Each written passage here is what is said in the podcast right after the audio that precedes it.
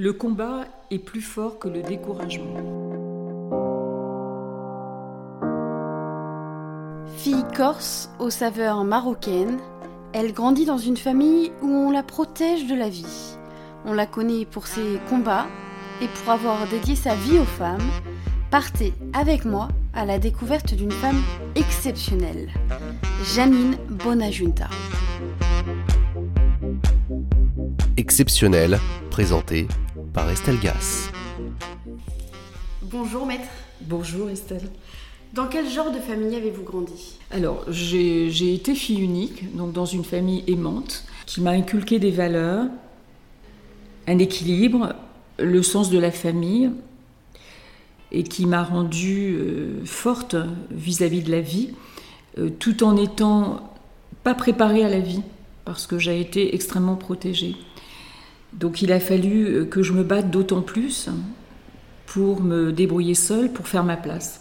Et comme j'étais fille unique, je me suis, disons,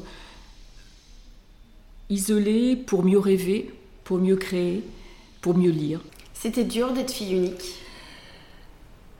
Pas vraiment, au contraire, car j'ai pu euh, justement euh, être dans mon univers, dans mes pensées, dans mes lectures, euh, même dans, dans, le fait que, que je, je m'isolais, mais c'était pour mieux peut-être créer et réfléchir. Vous étiez quel genre de petite fille? Alors, j'étais une petite fille timide timide, qui ne parlait pas beaucoup, mais qui observait beaucoup, qui était euh, très observatrice, euh, bien sûr, mais aussi euh, peut-être trop obéissante. Donc je n'ai pas pu réaliser peut-être ce que j'avais envie de faire bien avant, bien avant longtemps. Vous avez passé vos cinq premières années de vie à Rabat. Est-ce que vous en gardez des souvenirs? Oui, le Maroc est une, est une deuxième terre pour moi, puisque je, me souviens parfaitement des, couleurs, des odeurs, euh, de la musique, et lorsque j'y vais, je les retrouve complètement, euh, elles sont au fond de moi, puisque j'ai grandi avec, euh, avec beaucoup de personnes, des femmes, surtout des femmes, qui m'ont donné cette joie de vivre. Vous êtes très attaché aussi à votre première terre mmh. natale, la Corse. Oui, tout à fait. Euh, je suis fière d'être corse parce que c'est une île euh, qui garde beaucoup de mystère et, une omerta euh, qui me convient parfaitement. Donc c'est peut-être aussi pour ça que, que, je ne parlais pas beaucoup. Comme mes ancêtres, je suis fière d'être corse depuis des générations. Je pourrais même pas vous dire depuis combien de temps, mais je suis vraiment 100% corse par mes parents, mais aussi par mes grands-parents, mes arrière-grands-parents, et des deux côtés des branches, c'est-à-dire autant maternelle que paternelle. C'est important pour vous euh, d'y retourner pour vous ressourcer? Oui, bien sûr, bien sûr, parce que je, en deux jours, euh, je me ressource comme si je partais un mois ailleurs, en fait. Alors c'est vers vos 14 ans que vous avez eu envie de devenir mmh. avocate grâce à un film, c'est bien ça? Oui, effectivement, grâce à un, téléfilm, un feuilleton qui passait à la télévision, je serais incapable de vous dire quel était le titre et quels étaient les, acteurs. Toujours est-il qu'une avocate était l'héroïne de ce, téléfilm et j'étais euh, extrêmement en extase devant la vie qu'elle avait, euh, la précipitation euh, dans ses projets, dans sa défense. Et je me disais, mais c'est formidable ce métier. J'aimerais, pouvoir être avocate un jour. Et en même temps, euh, mes amis, mes, copines de, collège et de lycée me disaient oui, mais le problème c'est que toi tu n'aimes pas euh, t'exprimer, donc ça va être un peu compliqué. On te verrait davantage enseigner, être institutrice, mais que ça aille doucement, que ça aille euh, lentement et que tu puisses de temps en temps être un peu en retrait. Voilà. Donc euh, finalement, j'y ai pensé et puis, euh, et puis j'ai laissé ça euh, dans un coin au, fond de ma tête et de mon cœur, mais je ne perdais pas espoir. Et vos parents, ça a été quoi leur réaction? Alors mes parents étaient des, mm, des personnes extrêmement prudentes, puisque mon père était fonctionnaire, donc ils m'ont dit ce n'est pas un métier pour une femme déjà, et ce n'est pas un métier sécure. Hein. Il y a des hauts, il y a des bas trop incertain, trop aléatoire. Euh, il va falloir quand même te battre beaucoup, puisque c'est un monde d'hommes, sans quoi il n'avait pas vraiment tort. Donc un peu de découragement complet, et de mes copines, et de mes parents. Et puis finalement, vous n'avez pas lâché. Et puis finalement, voilà, finalement, je n'ai pas lâché. Je suis allée jusqu'au bout. Euh, c'est pour ça que je dis que il faut aller au bout de ses rêves, vraiment, quels qu'ils soient, parce que si on a des rêves, on finit par les atteindre. Et donc j'ai continué, et puis euh, malgré euh, certains obstacles, j'ai continué et j'ai pu un jour prêter serment.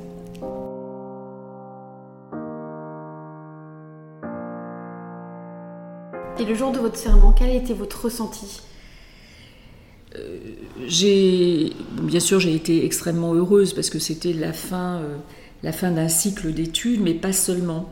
C'était aussi un nouveau chapitre de ma vie qui s'ouvrait, de ma vie personnelle, puisque euh, moi, femme, jeune femme réservée, j'allais enfin pouvoir exprimer, exprimer les choses, euh, que je n'avais jamais su exprimer, mais en plus j'avais la possibilité de les exprimer pour, pour, autrui, pour d'autres femmes, pour d'autres hommes. Et euh, finalement, ça me convenait très bien. Alors au départ de votre vie d'avocate, vous avez été avocate d'affaires. Mhm. Très rapidement, ça consistait en quoi?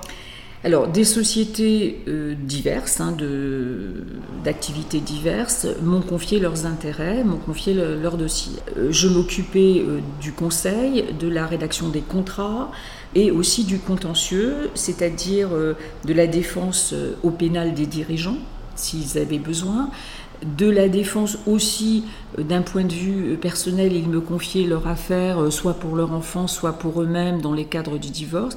Mais avocat d'affaires, c'était surtout euh, négocier, faire les contrats et puis aller en contentieux parce que euh, soit il y avait une concurrence déloyale, euh, soit il y avait des problèmes avec les salariés. donc c'était tout l'aspect de la vie d'une société plus que d'un particulier. Et puis vous êtes rendu compte que la place de la femme n'avait pas forcément sa place là-dedans. Être avocate d'affaires, c'est pas mhm. forcément pour une femme. Eh bien oui, parce que euh, au bout de plusieurs années euh, d'obstacles, c'est-à-dire que les dirigeants euh, parfois me disaient mais est-ce que vous pourrez, est-ce que je pourrais vous confier ce dossier? Vous êtes une femme, est-ce que vous vous sentez assez assez forte Est-ce que vous avez les épaules assez solides? Et j'en ai eu assez d'entendre ça. Et puis surtout j'en ai eu assez de ne pas exercer mon métier comme je l'entendais. C'est-à-dire que j'avais envie de donner euh, mon côté humain et ouvrir mon cœur à, à, des personnes. Or là, il s'agissait de papier, il s'agissait de banque. Donc finalement, ça ne me convenait plus et je me rendais compte que j'avais un petit peu fait le tour et au bout de plus de 20 ans, euh, je me suis dit, ce métier tel que je l'exerce ne me convient plus. En fait, aujourd'hui, euh, j'ai envie de m'adresser à, des particuliers, à des personnes. Voilà.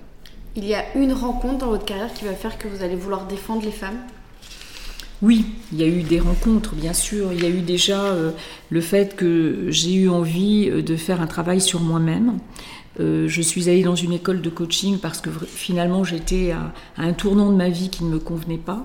Et dans cette école de coaching, j'ai rencontré les bonnes personnes. Voilà, les bons enseignants, les bons psys, les bonnes personnes qui m'ont apaisé quelque part et qui m'ont fait me dire que euh, le métier que j'exerçais tel que je l'exerçais ne, me convenait plus et qu'on pouvait tout à fait se diriger vers autre chose euh, tel qu'on le ressentait au fond de soi. Et il m'avait prévenu, après cette école de coaching qui dure à peu près deux ans, euh, vous serez une autre femme ou un autre homme, enfin puisqu'il y avait aussi des hommes, alors euh, ça peut être dans la vie privée, hein, soit ça peut se solder par un divorce, soit ça peut se solder par un nouveau métier, de nouvelles aventures. Et, dans mon groupe, qui était, qui était un petit groupe de 13 ou 14 personnes, tout le monde a changé, tout le monde a fait quelque chose de différent dans sa vie. Et, dont moi, voilà. Pourquoi, les, femmes? Alors pourquoi les femmes? Parce que j'ai rencontré euh, des psychologues, ou une psychologue plus exactement, qui me disait qu'elle était euh, vraiment, euh, au moment où elle m'a parlé, euh, débordée par ces femmes qui souffraient, ces femmes qui étaient battues, ces femmes qui étaient victimes. Et donc je me suis dit, ces femmes victimes, elles ne peuvent pas forcément se défendre toutes seules. Donc elles sont démunies, elles sont démunies par la parole, elles sont démunies par la manière dont il faut s'exprimer. Donc je vais être le porte-parole de ces femmes.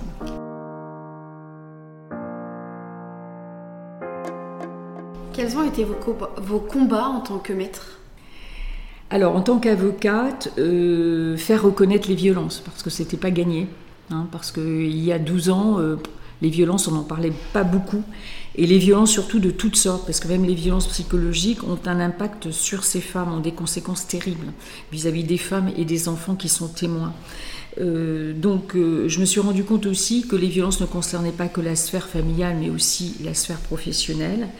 Donc j'ai voulu, j'ai voulu effectivement parler beaucoup des violences, des violences bien sûr sexuelles, physiques, mais aussi psychologiques, qui peuvent vraiment altérer une vie de femme durant toute sa vie. Quelle a été votre plus belle victoire?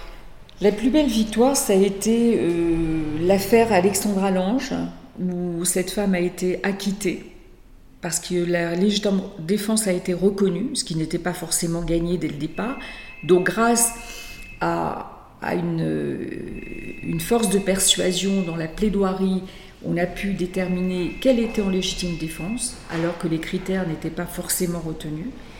Et euh, l'affaire évidemment aussi de Jacqueline Sauvage, qui malgré l'échec devant la cour d'assises, qui a condamné Jacqueline Sauvage à 10 ans d'emprisonnement, a été reconnue effectivement par le pouvoir euh, exécutif, et par François Hollande, euh, qui l'a graciée, reconnaissant qu'elle ne méritait pas cette peine. Justement, Jacqueline Sauvage, c'est un procès qui a fait énormément parler, qui a fait peut-être aussi euh, reconnaître les violences faites aux mm. femmes. Comment ce dossier-là est arrivé euh, sur votre bureau? La télévision CNews m'avait contacté pour que je donne mon expertise suite à la condamnation de Jacqueline Sauvage en première instance devant la cour d'assises. Elle avait été condamnée à 10 ans. Et j'avais été appelée pour euh, m'exprimer sur cette condamnation. Je m'étais exprimée et j'avais indiqué qu'une femme qui avait été battue toute sa vie ne pouvait être condamnée à une telle peine qui était beaucoup, plus, beaucoup trop sévère à mon sens. Les filles de Jacqueline Sauvage ont entendu cette intervention et ont contacté le cabinet afin de savoir si nous pouvions intervenir dans ce dossier. Et bien évidemment, euh, Jacqueline Sauvage euh, concentrait à elle seule un maximum de violence qu'elle avait subi depuis son jeune âge, jusqu'à euh, au geste fatal, puisqu'elle a tué son mari. Et il me semblait effectivement très important d'assurer la défense de ses intérêts. Comment s'est passée cette première rencontre avec Jacqueline Sauvage? Euh, Jacqueline Sauvage était euh, écorchée et a eu du mal à s'exprimer euh, de manière spontanée dès la première rencontre, mais au fil du temps, elle a pu s'ouvrir à nous parce qu'elle savait très bien que nous étions là pour elle et non plus contre elle. Est-ce que c'était simple de préparer la défense de cette femme? Avez-vous eu des bâtons dans les roues? Alors il y a toujours des bâtons dans les roues et surtout à l'audience, mais euh, la défense de cette femme n'a pas été euh, n'a pas été compliquée puisque il s'agissait de violences répétées, fréquentes, anciennes, qui étaient subies depuis plusieurs années par un, bourreau euh, qui avait aussi fait subir des sévices à l'encontre de ses filles et de son fils. Ses filles qu'il avait violées, dont il avait abusé, et son fils et encore au moment où l'acte euh, fatal est arrivé.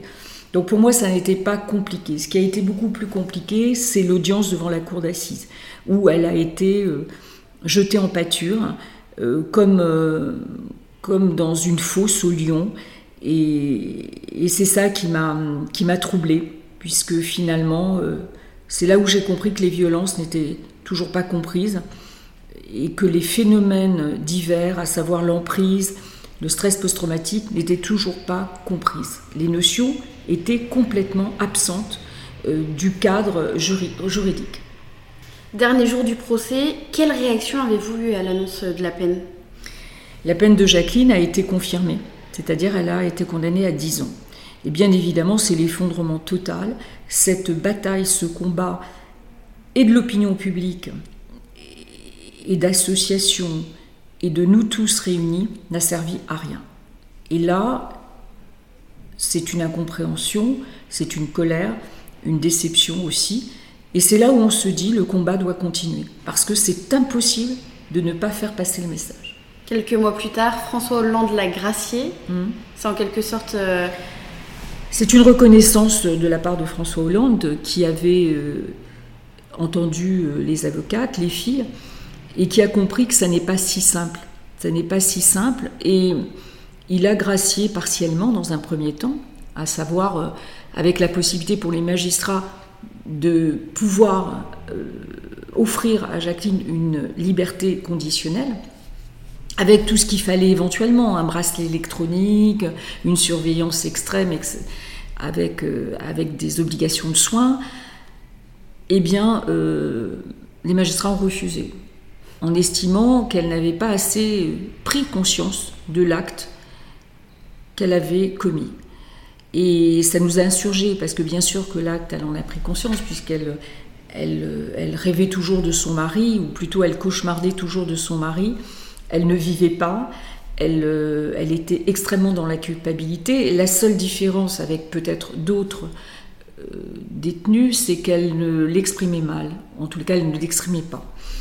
Euh, donc là encore, la justice, les magistrats n'ont pas, n'ont pas entendu sa souffrance et surtout sa culpabilité. Pour vous, est-ce qu'il y a encore un vrai problème dans la justice d'aujourd'hui pour ce genre d'affaires? Il y a une justice euh, finalement euh, euh, qui est assez déséquilibrée. il y a des, décisions qui me surprennent toujours, qui m'horrifient toujours. Un homme qui, récemment, un fait divers, un homme qui a violé dans un taxi des femmes non consentantes, et il n'y en a pas eu qu'une, a été libéré. Et puis, parfois, il y a des soupçons sur une personne qui va être euh, effectivement euh, placé en détention immédiatement et qui va être condamné à, des peines importantes. Donc il y a une désorganisation euh, qu'on a du mal à comprendre, qu'on a du mal à gérer surtout. Et c'est pour ça que on ne sait jamais, lorsqu'un accusé arrive devant la cour d'assises, la peine à laquelle il sera condamné. Jamais. je ne pensais jamais que Jacqueline serait condamnée à 10 ans dans une deuxième cour d'assises, eh bien elle l'a été, comme je ne pouvais pas imaginer, et tant mieux que ça a été le cas, quand Valérie Bacot est sortie libre de prison. Ça encore, euh, c'était euh, quasiment euh, incroyable ce qui s'est passé. Comment on peut faire aujourd'hui pour bouger les, choses, pour faire en sorte que toute violence conjugale ou autre violence puisse être reconnue par la justice et soit encore plus défendue? Alors, ça bouge beaucoup de la part de, l'opinion publique, donc ça c'est une première chose, mais il faudrait que ça bouge de la part euh, des lois. C'est-à-dire qu'une femme qui a été violentée euh, doit être reconnue à tous les stades, c'est-à-dire dès le stade du commissariat. Euh, avoir des personnes formées qui peuvent détecter effectivement la parole de cette femme, dans toute sa profondeur, et pas seulement ce qu'elle vous dit, mais derrière ce qu'elle vous dit se cachent des choses qu'elle vous dira si vous savez l'interroger, si vous savez lui parler, si vous savez comprendre ce qu'elle vous dit. Donc déjà, euh, à ce stade, il faudrait des psychologues formés, il faudrait euh, des médecins. Euh, donc dès le premier stade, il faut que cette femme soit bien accueillie. Ensuite, il faut que les associations également soient formées. On ne peut pas s'inventer présidente d'association sans avoir quand même une formation. Les politiques aussi doivent se rendre compte que des lois doivent être transformées, des articles doivent être insérés. Une femme violentée euh, doit être reconnue comme telle euh, par des psychiatres qui doivent déposer des rapports, qui doivent expliquer qu'elle a, qu'elle a un syndrome de femme battue, qui a fait qu'elle a commis cet acte, mais qu'une femme qui n'a pas ce syndrome, qui n'a pas un stress post-traumatique, ne se comporterait pas comme telle. Par conséquent, il faut que cette femme soit reconnue à tout niveau, et même devant la justice, et que la justice puisse dire, très bien, cette femme a tous les symptômes, cette femme entre dans des cases, elle ne va pas bien, donc on doit être extrêmement indulgent avec elle, car elle n'aurait pas commis cet acte si elle avait eu effectivement une vie à peu près normale.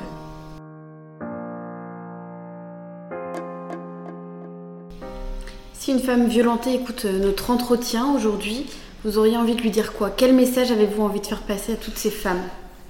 Moi j'ai envie de, dire à ces femmes violentées que les violences ne s'arrêteront jamais. Elles pardonnent, mais ça va recommencer. Et le drame, c'est que ça va recommencer, mais de manière beaucoup plus terrible et peut-être inéluctable pour elles. Donc, il faut absolument qu'elles ne se remettent pas en cause, elle n'y est pour rien. Et elle ne peut pas porter effectivement l'histoire de son partenaire aussi. Elle a sa propre histoire qu'elle doit identifier aussi. Donc, elle doit aller voir un psychologue parce que elle doit comprendre la relation qui s'est instaurée entre elle et l'auteur de violence. Et je pense qu'elle ne peut pas tout pardonner. C'est impossible. Par respect pour elle, par estime d'elle-même, et elle doit la retrouver, cette estime, et elle doit retrouver ce respect. Pour toutes ces raisons, elle ne doit pas se laisser faire. Elle mérite mieux. Et pour cela, elle doit en parler. Et elle ne doit pas subir pendant des années. Subir pendant des années, ça, ça mène à un désastre, ça mène à un drame. Donc elle doit le savoir. Et en plus, elle entraîne avec elle, si elle a des enfants, elle entraîne ses enfants dans, dans cette spirale. Donc parler, essayer de se faire accompagner par des assistantes sociales qui vont peut-être trouver des solutions pour lui trouver un logement, pour lui trouver un emploi, euh, car bien évidemment le secret c'est qu'elle soit indépendante, mais pas seulement parce que des femmes indépendantes qui, professionnellement se débrouillent euh, finalement restent, restent malgré les coups, malgré les violences psychologiques, malgré les violences verbales, en se disant qu'elles vont réparer cet auteur. Cet auteur ne se réparera pas par elle, mais par lui-même. Si lui-même ne fait pas un travail, il restera comme ça tout au long de sa vie. C'est une pathologie, c'est une perversion qu'il a en lui, qu'elle a en lui, et qui ne passera pas si lui-même ne, se remet pas en cause. Alors en plus d'être avocate, aujourd'hui vous avez fait le choix aussi de coacher vos clientes? Alors, j'ai eu la chance, comme je vous disais, de faire cette école de coaching qui m'a permis effectivement euh, d'apprendre beaucoup de choses, d'apprendre déjà sur moi-même. Donc, euh, apprendre sur soi-même, ça permet aussi de mieux apprendre sur les autres. D'apprendre à écouter, car c'est extrêmement compliqué d'écouter. On croit pouvoir écouter. Donc, prendre le temps d'écouter, de laisser la parole à l'autre avant de la prendre pour l'autre. De les accompagner, ces femmes, par le coaching leur permet de mieux les laisser libres de s'exprimer. Je leur dis que ce qui compte avant tout, c'est ce qu'elles veulent elles-mêmes, ce qu'elles ressentent elles-mêmes, et de dire ce qu'elles ressentent, ce qui me permettra à moi de pouvoir l'exprimer auprès d'un juge, l'exprimer auprès d'un expert, l'exprimer auprès d'un notaire. L'essentiel avant tout, je ne dis pas ce qu'il me semblerait bon, mais euh, ce n'est pas à moi de prendre la décision, mais elles, ce qui leur semble bon pour elles. Si elles ont envie de partir, à quel endroit elles ont envie de partir, ce qu'elles ont envie de faire, comment elles voudraient le faire, les enfants, est-ce qu'elles sont capables de les prendre, de les choisir? Parce qu'il y a aussi des choix qui s'imposent. Si elles me disent je préfère une résidence alternée, même si je sais euh, que ça a été compliqué entre nous, mais avec les enfants, je n'ai pas à me plaindre, il faut qu'elles aillent dans ce sens, il faut qu'elles puissent euh, aller dans ce, qui leur convient le mieux. Et ce n'est pas à moi de dire non, il n'en est pas question, vous ne pouvez pas faire ça. Donc déjà, les laisser respirer par elles-mêmes, et moi, je porterai leurs paroles, sans, sans aucun doute et sans aucune difficulté, aucune. Vous êtes une avocate aujourd'hui connue et reconnue. Est-ce que vous avez réussi, euh, tout en construisant votre carrière, à construire votre vie de femme aussi à côté? Ma vie de femme, c'est vrai que ma vie de femme, c'est mon métier, la passion que j'ai pour ce métier. Bon, euh, et c'est extrêmement compliqué de, travailler, je dirais, 20, euh, 20, heures sur 24 pour essayer de penser les plaies de mes clientes, en tous les cas, en tous les cas de, les faire patienter, de les rassurer, et en même temps d'avoir ma propre vie. C'est vrai que c'est un peu compliqué aussi, oui. Qu'est-ce que pour vous une femme ambitieuse? Une femme ambitieuse, c'est une femme déterminée, euh, c'est une femme euh, qui atteint ses objectifs et qui surtout ne se laisse jamais décourager, euh, comme je le disais, dans son combat et dans ses aspirations et dans ses choix. Quelles ont été vos ambitions à vous? Mes ambitions étaient de, de laisser quelque part une trace dans ce que j'allais faire dans ma vie, que ma vie ait un sens. Et aujourd'hui, prendre la parole pour toutes ces femmes victimes, et surtout être entendue, ou finir par être entendue, hein, puisque les années euh, finalement ont prouvé qu'il y a quand même eu de l'écoute de la part des pouvoirs publics, de la part des magistrats, de la part du pouvoir exécutif, euh, me fait dire que je n'ai pas fait tout ça pour rien. Quelle est la place de la femme dans votre métier? Est-ce que vous avez souffert d'être avocate et d'être femme? Oui, euh, à mes débuts, oui. Oui, oui, j'ai souffert euh, d'être femme puisque il fallait vraiment jouer des coudes pour essayer de se faire entendre. Et puis peut-être parce que probablement par inconscience hein, ou naïveté, j'ai fini, mais ça m'a pris quelques années, à ne plus être marquée par le regard des autres et puis me relever, euh, même en cas d'échec, puisque finalement il n'y a pas vraiment des échecs, euh, il y a des leçons à tirer euh, de, tout ce qui vous paraît difficile. Mais je crois que je crois qu'aujourd'hui, et heureusement avec la maturité, le regard des autres m'importe peu, à part le regard de mes clientes. Quel conseil donneriez-vous aux jeunes filles qui souhaiteraient devenir avocates? Suivez votre cœur, votre chemin, votre, vos convictions, euh, parce que le chemin que vous prendrez euh, pourra vous mener quelque part. Même euh, s'il n'y a pas de chemin, vous allez en créer un. Parce que si vous en créez un, vous allez laisser une trace dans, dans votre métier, dans votre histoire, dans votre vie. Quel regard aurait la petite Janine sur la Janine adulte?